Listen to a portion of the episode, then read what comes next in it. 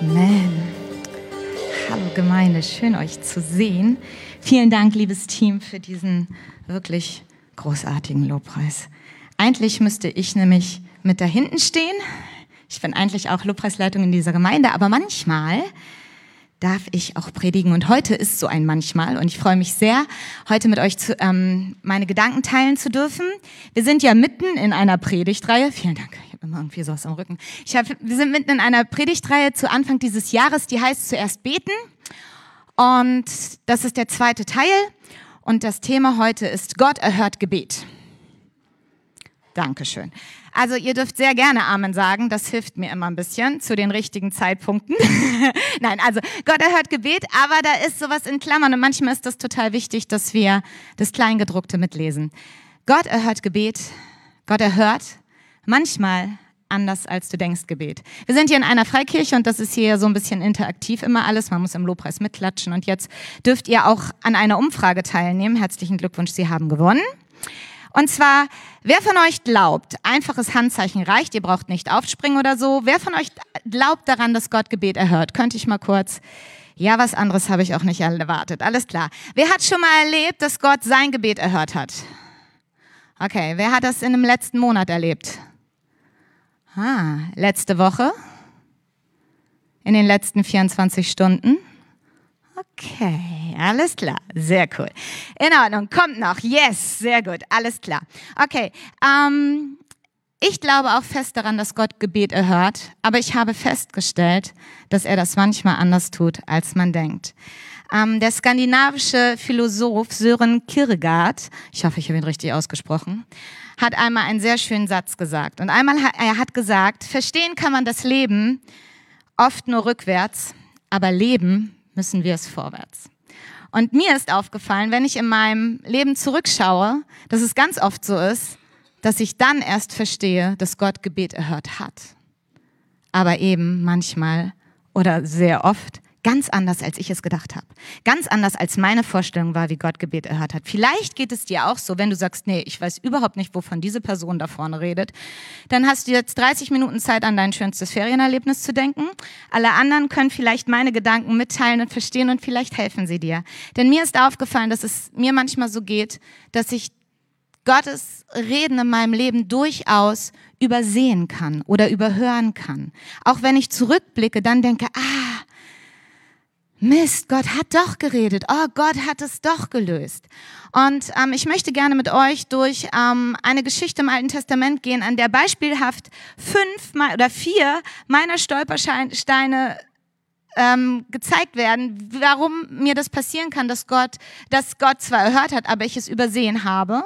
Und danach würde ich euch gerne noch einmal kurz zwei Zutaten mitgeben für eine gute Gebetshaltung, okay?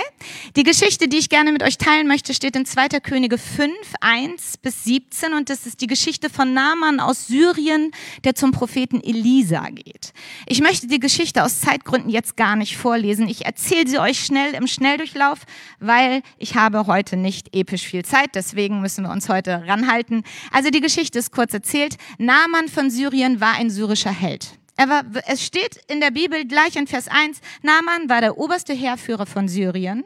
Er war ein ausgezeichneter Soldat und Stratege und genoss hohes Ansehen beim König und der schätzte ihn sehr. Also der Mann war wirklich ein Volksheld. Jeder in Syrien kannte zu der Zeit Naaman, aber Naaman war nicht nur ein Volksheld, sondern er hatte auch ein riesengroßes Problem, denn er war krank, er hatte Aussatz.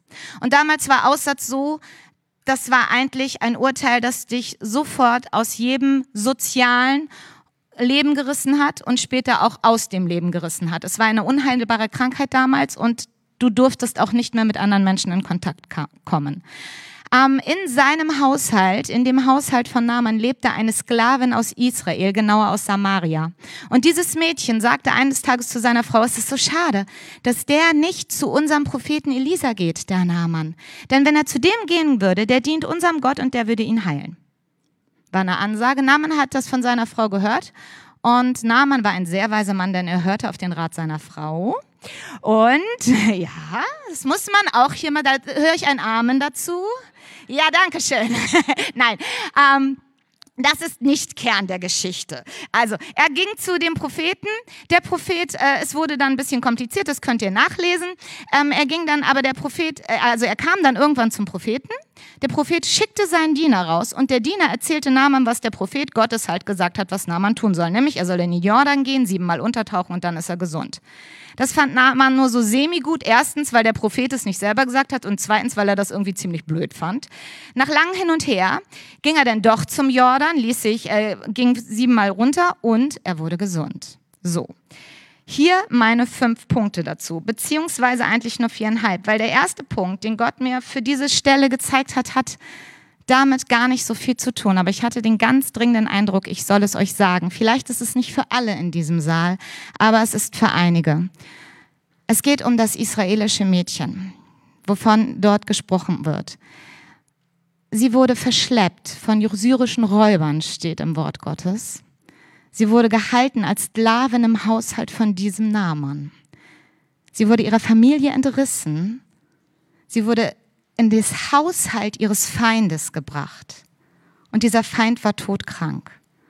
Und jetzt mal nur so unter uns. Es wäre völlig legitim zu sagen, klasse, stirbt doch ein Feind weniger. Es wäre okay. Es wäre menschlich. Das könnten wir verstehen. Ich könnte das verstehen. Aber ihre Haltung war eine andere. Ihre Haltung war, ich sage meinem Feind, dass es ein, mein Gott gibt, der dich retten kann, der dich heilen kann und der dich gesund machen kann. Was für eine Haltung. Und ich soll dir von Gott sagen, egal in welchem Umstand du gerade bist, egal wenn du das Gefühl hast, du bist von Feinden umzingelt, du bist verschleppt, du bist nicht an dem Ort, wo du sein sollst, dann, soll, dann wünsche deinem Feind nicht den Tod, sondern erzähle ihm von der Größe deines Gottes und dass er heilen und befreien kann. Okay, einmal Luft holen, das sollte ich euch sagen. Und jetzt zurück zur Bibelstelle, meine Stolpersteine. Naaman war bereit, Punkt eins, etwas zu investieren. Naaman war bereit, sich aufzumachen und in Vers 5 lesen wir, er nahm sieben Zentner Silber mit, 70 Kilogramm Gold.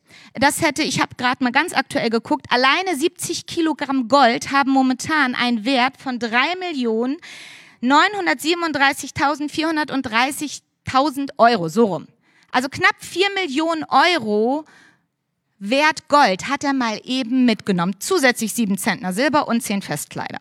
So, das hat er mitgenommen. Also Naaman war bereit, etwas zu investieren. War mein erster Gedanke. Cool.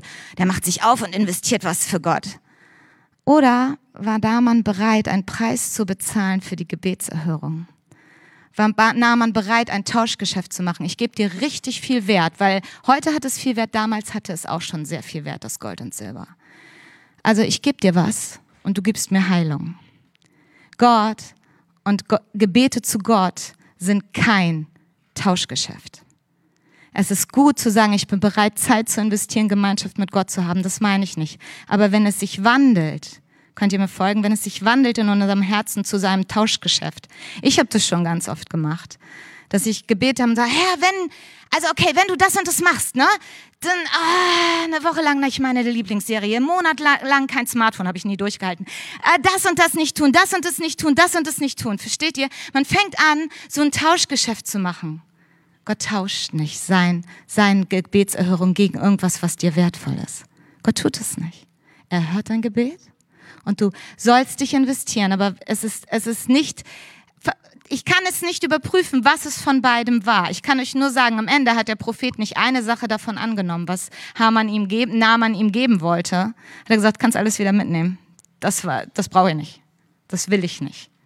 Weil Gott möchte heilen. Gott möchte in deinem Leben wirken. Und es ist unabhängig davon, was du ihm dafür bezahlen willst. Wir können es eh nicht bezahlen. Das ist mein Punkt eins. Mein Punkt zwei ist, ähm, manchmal erwarten wir ein, also es ist jetzt Punkt drei für die Folien, manchmal erwarten wir ein VIP-Status bei Gott. Ähm, oder wir haben eine ganz bestimmte Vorstellung, wie Gott handeln sollte. Und ich finde es so schön, ich finde es sowieso immer so schön, wenn meine Fehler in der Bibel schon mal drinstehen, dann fühle ich mich mit meinen Fehlern immer nicht so alleine. Ähm, äh, und zwar steht in Vers 11, ich hatte erwartet, Naaman sagt das, also da kommt der Diener raus, ja. Naaman kommt mit seinem ganzen Gefolge, mit diesem, das muss er ja auch erstmal transportieren, diese ganzen Schätze, kommt er also vor dieses Haus des Propheten und da klopft dann sein Diener an das Haus und sagt, Naaman ist da und alle, oh. Und dann sagt der Diener, Moment, der Diener geht weg und dann, na, kommt der Diener wieder und sagt, ey, ich soll dir sagen, mach das und das. Und da steht in der Bibel, Naaman wird richtig wütend. Also der ist nicht nur, der wird richtig in der Bibel steht. Ich finde immer schön, dass das so steht. Da in Vers 10 steht, dass er wütend wird und in Vers 11 holt Naaman aus zu seiner großen Rede. Ich hatte erwartet, der Prophet würde zu mir herauskommen, sich vor mir zum Herrn, äh, äh, vor, sich vor mich hinstellen und zum Herrn seinen Gott beten. Ich hatte mir vorgestellt, wie er seine Hand über meine Krankenstellen hält und ich vom Aussatz befreit werde. Ganz großes Kino. Ganz großes Kino. Also Hollywood könnte das cineastisch richtig gut. Das hatte er erwartet. Und was kommt? Es kommt der Diener und sagt, also pass auf, der Herr hat zu Naaman gesagt und ich solle dir sagen, ganz interessant, in der Bibel steht, der Diener des Herrn kommt. Das steht auch noch mal am Ende der Geschichte, dass der Diener des Herrn kommt. Gott macht keinen Unterschied in dem Moment zwischen dem Propheten Elisa und von, von seinem Diener, was als Sprachrohr gilt. Es ist völlig egal. Die Antwort ist die gleiche. Die Kraft Gottes in der Antwort ist die gleiche, wer auch immer sie überbringt und wie auch immer sie überbracht wird, die Antwort Gottes war die gleiche. Nur Naaman hatte sich was ganz, ganz anderes vorgestellt. Und Leute, ihr wisst ja, dass ich super gerne mit dem Herrn laufen gehe. Also ich gehe so im Wald laufen, das ist immer gut, weil mich da keiner sieht.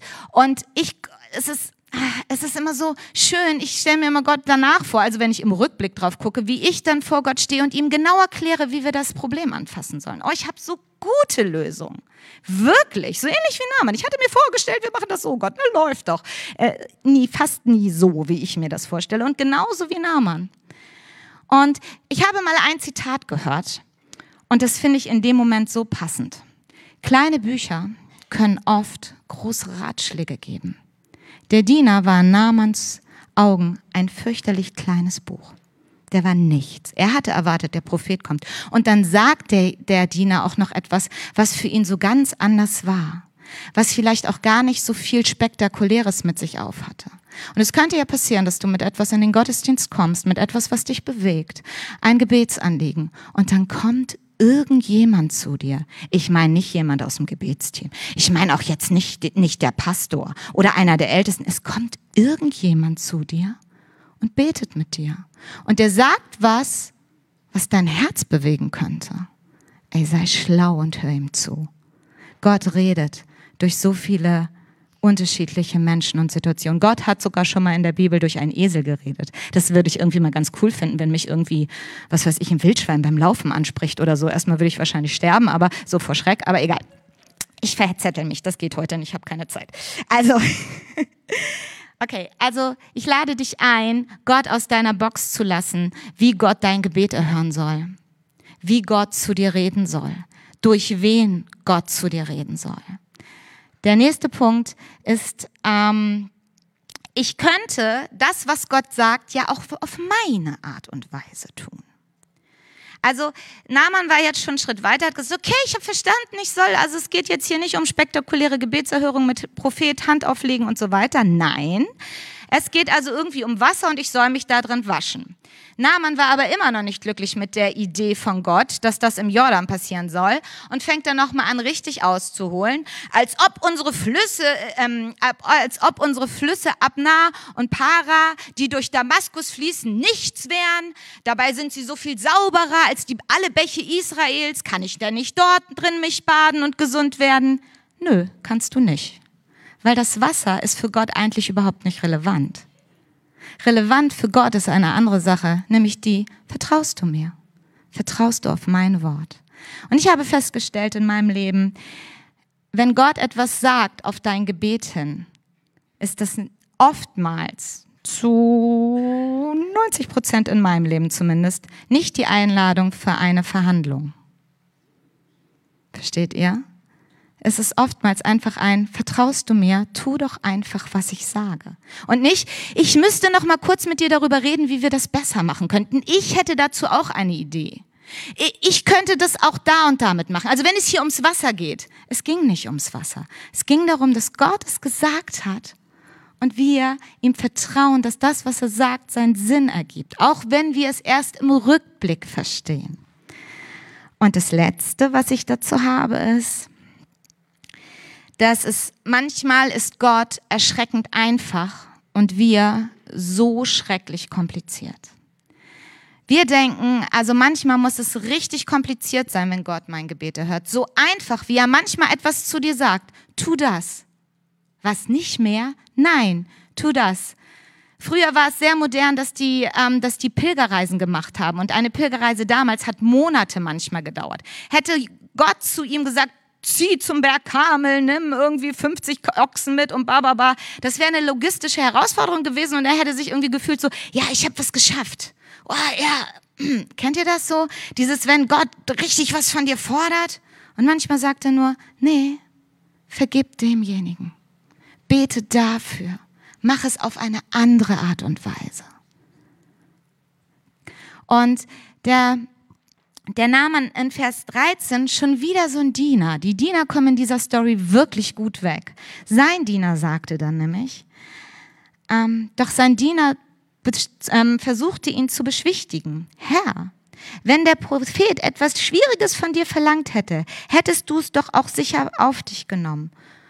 nun hat er dir nur befohlen, dich zu baden, damit du gesund wirst.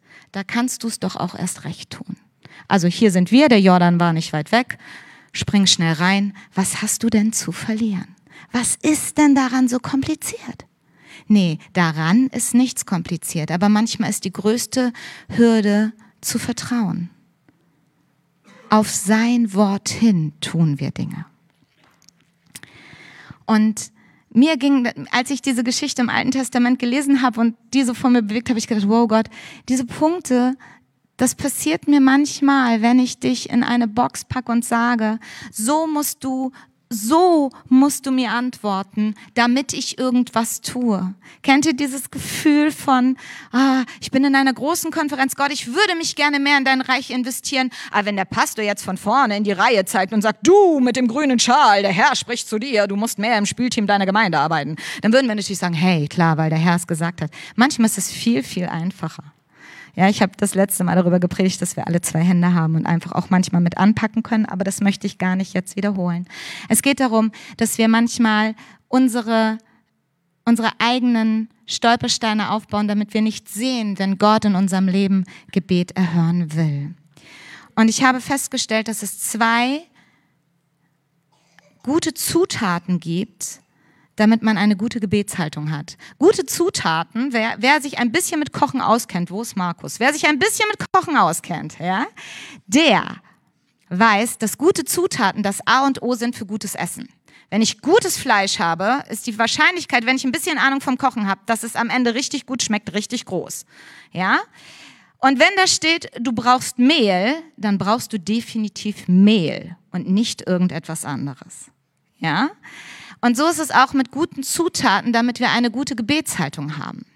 Und die erste gute Zutat für Gebetshaltung ist, dass wir glauben. Und Glauben ist gerade in aller Munde. Wir, Glaube ist total wichtig. Jede, jede gute Sportmarke wirbt damit, dass du glauben sollst. Erstmal an dich und an den neuen Adidas-Schuh oder, oh, das darf ich nicht sagen. Egal.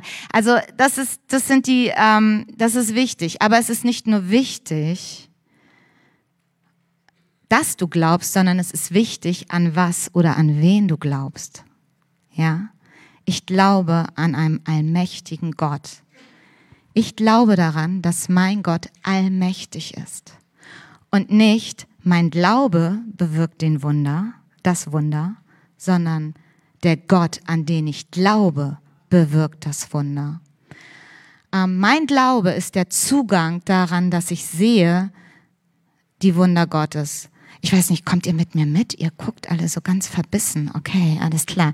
Wenn ihr ein bisschen lächelt, bin ich vielleicht ein bisschen entspannter. Okay, ich mag, ich mag diesen Spruch. Ähm, du brauchst keinen großen Glauben, sondern du brauchst nur den Glauben an einen großen Gott. In der Bibel steht, dass wir Glauben haben müssen ähm, wie ein Senfkorn. Und oh, ich liebe Kinderstundenarbeit. Die haben so eine gesegnete Kinderarbeit. Da war das erste Mal, dass ich begriffen habe, was Glaube wie ein Senfkorn ist. Weil haptisch habe ich ein Senfkorn in der Hand gehabt und die sind wirklich sehr, sehr klein. Ich habe jetzt keinen mitgebracht, weil ihr würdet ihn eh nicht sehen von da, wo ihr sitzt. Ja, weil eure Augen vielleicht auch schon ein bisschen älter sind und wenn der so klein wäre, würdet ihr ihn hier vorne auch nicht sehen. Also Glaube wie ein Senfkorn. Das kann natürlich auch ziemlich frustrierend sein, weil wenn man denkt, oh, so wenig Glaube und es funktioniert sowieso nicht, dazu komme ich gleich noch. Aber also du brauchst keinen großen Glauben, sondern du brauchst nur einen Glauben an einen großen Gott. Und ich liebe die Stelle in Hebräer 11, Vers 1, denn da steht etwas über Glaube und die ist großartig. In Hebräer 11, Vers 1 steht, was ist denn Glaube? Er ist ein Rechnen mit der Erfüllung dessen, worauf man hofft, ein Überzeugtsein von der Wirklichkeit der unsichtbaren Dinge. Das muss ich nochmal vorlesen, weil es so schön ist. Was ist denn Glaube? Er ist ein Rechnen mit der Erfüllung dessen. In einer anderen Übersetzung heißt es, ähm, er ist die Garantie für die Erfüllung dessen, finde ich übrigens auch sehr schön, worauf man hofft. Ein Überzeugtsein von der Wirklichkeit der unsichtbaren Dinge. Glaube, ganz in Einsatz gesagt, Glaube ist ein Überzeugtsein von Dingen, die man noch nicht sieht. Und jetzt ist die Frage, glaube ich, an einen allmächtigen Gott und glaube ich, dass er mein Problem lösen kann, auch wenn ich es noch nicht sehe. Und ich habe mir mal überlegt, was ist denn so Dünger für einen guten Glauben? Also ich habe gar keinen grünen Daumen. Das wissen auch meine Zimmerpflanzen. Die finden das irgendwie nicht so cool bei mir. Alle, die überleben, überleben alleine durch Gnade. Das muss ich ganz ehrlich bekennen. Aber es gibt guten Dünger. Das habe ich auch schon festgestellt. Man darf davon nur nicht zu viel machen. Egal. Das, ich schweife schon wieder ab. Also okay. Ähm, Dünger für Glaube ist, erinnere dich an das, was Gott schon in deinem Leben getan hat da bist du in richtig guter Gesellschaft. Weil wenn du dir die Bibel anguckst und das Volk Gottes irgendwie, wenn da der Prophet oder irgendjemand angefangen hat zu beten, dann fangen die immer an zu beten mit Dingen, die Gott schon getan hat. Oh Gott, wir danken dir, der du unser Volk aus Ägypten geführt hast, der du uns den Sieg über dir und die Völker gegeben hast, der du uns am Tage unser Drangsal da und da und da erlöst hat. Das machen die nicht, damit sie Zeit des Gebetes gefüllt haben. Davon bin ich überzeugt. Sondern sie machen das, um sich daran zu erinnern, was Gott alles schon in ihrem Leben getan hat. Weil das vermehrt den Glauben daran, dass Gott viele Dinge tun kann und noch viel mehr tun wird. Amen. Ah, okay, ihr seid da. Also, es ist extrem wichtig, dass ich mich daran erinnern kann. Und manchmal, wenn es euch so geht wie mir, ist es wichtig, vielleicht ein kleiner Tipp, vielleicht hilft er dir, führe doch ein Gebetsbuch. Ich möchte es nicht Tagebuch nennen oder so, aber vielleicht schreibst du rein, wofür du betest wofür du mal gebetet hast, am besten mit Datum. Und dann lass ein bisschen frei.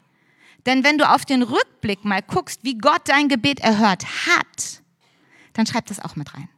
Ja? Und dann hast du, wenn du gerade in so einer Situation bist, wo du sagst, Gott, ich kann gerade wirklich nicht wirklich glauben, dann schlag das Buch auf und lest dir durch, was Gott alles in deinem Leben schon getan hat. Und wenn dir das nicht weiterhilft, dann lest die Bibel, was Gott da alles schon getan hat. Und was noch hilft, stell dich auf seine Versprechen. Erinnere dich und Gott daran, was er dir versprochen hat in der Bibel. Schreib dir das raus. Dazu bedeutet es, dass du die Bibel lesen musst, sonst wird es kompliziert.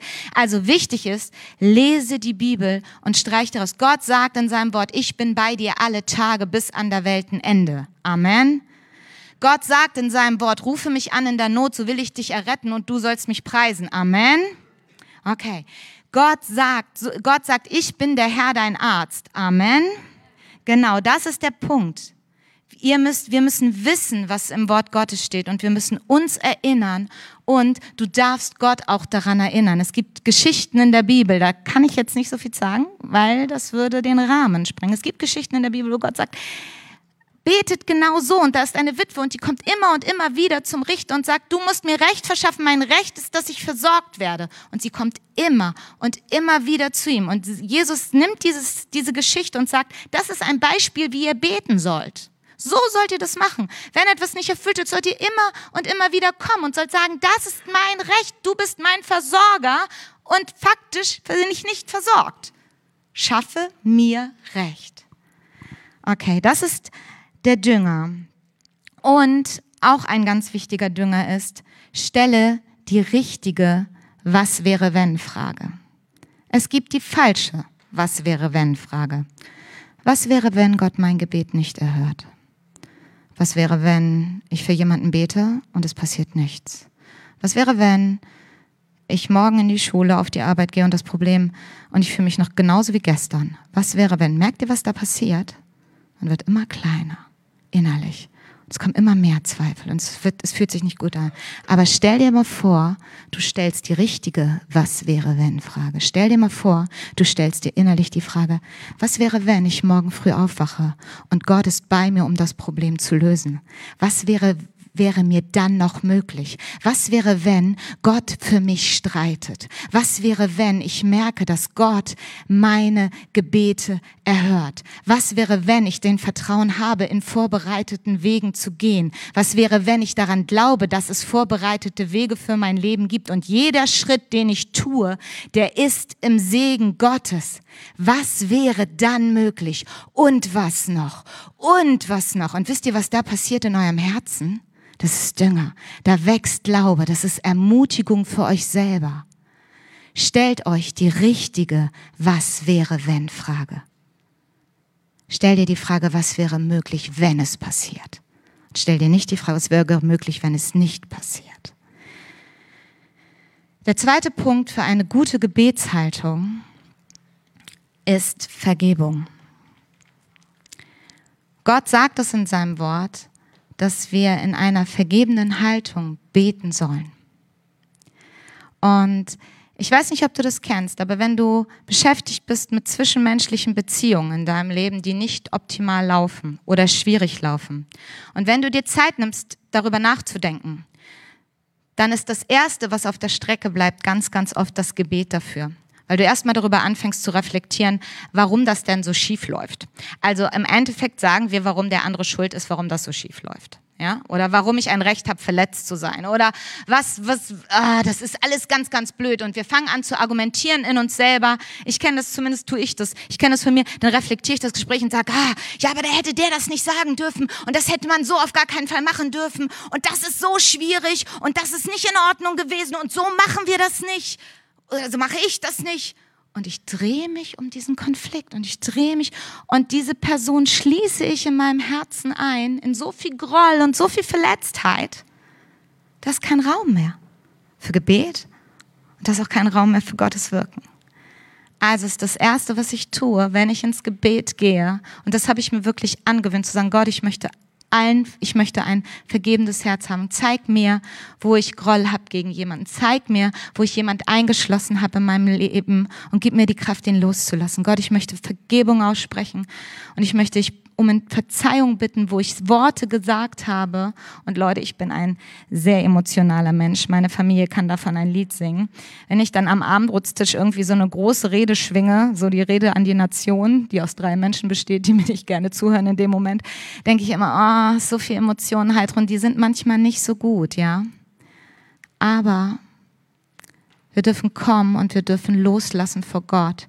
In Markus 15, Vers 24 steht. Ich möchte eigentlich 24 bis 26 lesen, aber ich möchte mich erstmal auf Markus 11, Vers 24 ähm, konzentrieren. Da steht, darum sage ich euch, wenn ihr betet und etwas erbittet, dann glaubt, dass ihr es empfangen habt und die Bitte wird euch erfüllt werden, was auch immer es sei. Das ist die Zusage Gottes. Aber in Vers 25 steht dann, das ist genau im Anschluss, also es gehört zusammen, das dürfen wir nicht voneinander trennen, steht, und wenn ihr betet, wenn ihr beten wollt, und etwas gegen jemanden habt, dann vergebt ihm, damit euer Vater im Himmel euch auch vergeben kann. Ja? Das ist Vater unser und vergib uns unsere Schuld, wie auch wir vergeben unseren Schuldigern. Mach dein Herz auf, wenn du beten willst. Das Erste, was sagen vergib mir meine Schuld und ich will vergeben. Ich will ein Herz haben der Vergebung. Du musst nicht eine halbe Stunde lang alles runterbeten. Es geht um die Haltung. Okay, ich möchte zu meinem Fazit kommen für heute. Und ich glaube, die Haltung, eine gute Gebetshaltung und eine Gebetshaltung, dass ihr merkt, dass Gott Gebete hört, heißt, dass ihr, dass ihr, ähm, dass, dass man hört auf die Beziehung zu Gott, dass wir miteinander beten und miteinander mit Gott reden und dass es nicht nur ein ist, Gott, ach so, übrigens, ich wollte gerne das, das und das, da musst du eingreifen und das und das hätte ich gern. Das ist nicht, was Gebet meint. Die beste, das beste Beispiel für Gebet, finde ich, in der Bibel ist Jesus. Jesus hat ständig gebetet. Jesus hat sich Zeit genommen zu beten. Jesus war im Kontakt mit dem Vater die ganze Zeit. Und ich glaube, ihr gebt mir alle recht, Jesus hatte eine hundertprozentige Gebetserhörungsliste. Ich lese nirgendswo in der Bibel, Jesus betet und es passierte nicht. Jesus betet für den Blinden und er ist weiter blind. Jesus betet für den Aussätzigen und er ist weiter aussätzig. Jesus betet für den Toten und er bleibt tot. Steht nicht einmal in der Bibel. Also, gebt ihr mir recht, Jesus hatte zumindest eine ziemlich hohe, wenn nicht hundertprozentige Deckung von Gebetserhörung, richtig? Okay. Aber eine Stelle ist mir aufgefallen. Jesus ist im Garten Gethsemane. Vor, am Abend vor seinem Tod. Und Jesus wusste, was passiert. Jesus wusste, er wird am nächsten Tag sterben. Und er betet im Garten Gethsemane. Und er betet und er macht alles richtig. Und er betet und in einer Übersetzung steht, aber lieber Vater, ich weiß, dir ist alles möglich. Bitte, lass diesen Kelch an mir vorbeigehen. Und wenn dahinter jetzt ein Punkt wäre, wäre die Frage, ob Gott eingegriffen hätte. Die Kraft hätte er gehabt. Aber Jesus betet weiter, aber nicht mein Wille geschehe, sondern dein Wille geschehe. Wie im Himmel, so auch hier auf der Erde. Und es ist wichtig, um das Bild rund zu machen. Gott erhört Gebet, daran glaube ich. Manchmal anders, als, als man denkt, daran glaube ich zu 100 Prozent. Aber es muss eine gute Balance geben zwischen der Allmächtigkeit Gottes und der und dass Gott alles möglich ist und dass ich auf mein und dass ich weiß, was mir zusteht und dem Satz der vollständigen Hingabe nicht mein Wille geschehe, sondern dein Wille. Jesus wusste, was auf ihn zukommt. Er hat dieses Gebet an dem Abend dreimal gebetet. Er wusste, was auf ihn zukommt. Und er hat sich gewünscht, vielleicht, natürlich, weil er auch ganz Mensch war, dass das Martyrium nicht stattfinden musste. Und manchmal gibt es Situationen in unserem Leben, wo wir denken, echt, Gott, was ist mit alle Dinge dienen uns zum Besten? Was ist, du willst mir helfen, aber jetzt gerade stehe ich in einem Martyrium. Und es funktioniert nicht. Aber nicht dein, mein Wille, sondern dein Wille geschehe. Diese Balance ist es, glaube ich, die unser Gebet dazu bringt, dass es erhört wird. Weil in Johannes, 1. Johannes 5, Vers 14 und 15 steht, und wer an Jesus glaubt, kann sich voller Zuversicht an Gott wenden. Denn wenn wir ihn um etwas bitten, was seinem Willen entspricht, erhört er uns. Und weil wir wissen, dass er unser Bitten erhört, können wir sicher sein, dass er uns das Erbetene gibt. So sicher, als hätten wir es bereits bekommen. Ich weiß nicht, wie dein Gebetsleben ist, aber manchmal bin ich davon weit entfernt, dass ich bete so sicher, als hätte ich es schon bekommen. Aber wisst ihr, wenn wir in seinem Willen laufen, wenn wir in seinem Willen beten, dann dürfen wir uns so sicher sein, als hättest du es schon. Das Problem ist schon gelöst. Vielleicht nicht auf deine Art und Weise, aber auf Gottes Art und Weise. Und manchmal brauchen Gebetserhörungen Zeit, weil Gott Dinge erst platzieren muss. Er musste Mose erst platzieren. Er hat das Gebet gehört und er hat 40 Jahre gebraucht. Die Schreie des Volkes Israel hat er gehört. 40 Jahre hat er gebraucht, um Mose zu platzieren am Hofe, am Hofe des Pharao, damit er sprechen kann wie ein Ägypter, damit er ein Botschafter sein kann zu den Ägyptern, damit sie ihm überhaupt zuhören. Manchmal braucht Gott Zeit. Ich möchte noch mit uns beten und dann möchte ich dich einladen, dir Zeit zu nehmen, darüber nachzudenken, vielleicht in deinem Leben, wo Gott Gebet erhört hat und du es einfach übersehen hast. Und lass uns unser Denken aufmachen und Raum geben für Gott, dass er uns zeigen kann, wie allmächtig er wirken kann, weit über unsere Vorstellung hinaus. Gott, ich danke dir, dass du gut bist und dass du allmächtig bist. Und ich danke dir, dass wir dich Papa nennen dürfen. Ich danke dir, dass wir uns, dass wir dich Vater nennen dürfen. Ich danke dir dafür, dass bei dir nichts unmöglich ist. Aber ich bitte dich auch, dass du jedem von uns das Vertrauen gibst, auszuhalten, dass du regierst und dass du Dinge machst, wie im Himmel, so auf Erden, dass du kommst und hilfst zu lernen, dir zu vertrauen, auszuhalten auf kleine Ratgeber zu hören. Geist Gottes, ich bitte dich, dass du uns begegnest jetzt im Lobpreis. Ich möchte Raum für dich schaffen und dich immer wieder aus meinen vorgefertigten Vorstellungen herauslassen. Du bist so viel größer und ich will diese Größe sehen in meinem Leben. Danke dafür. Amen.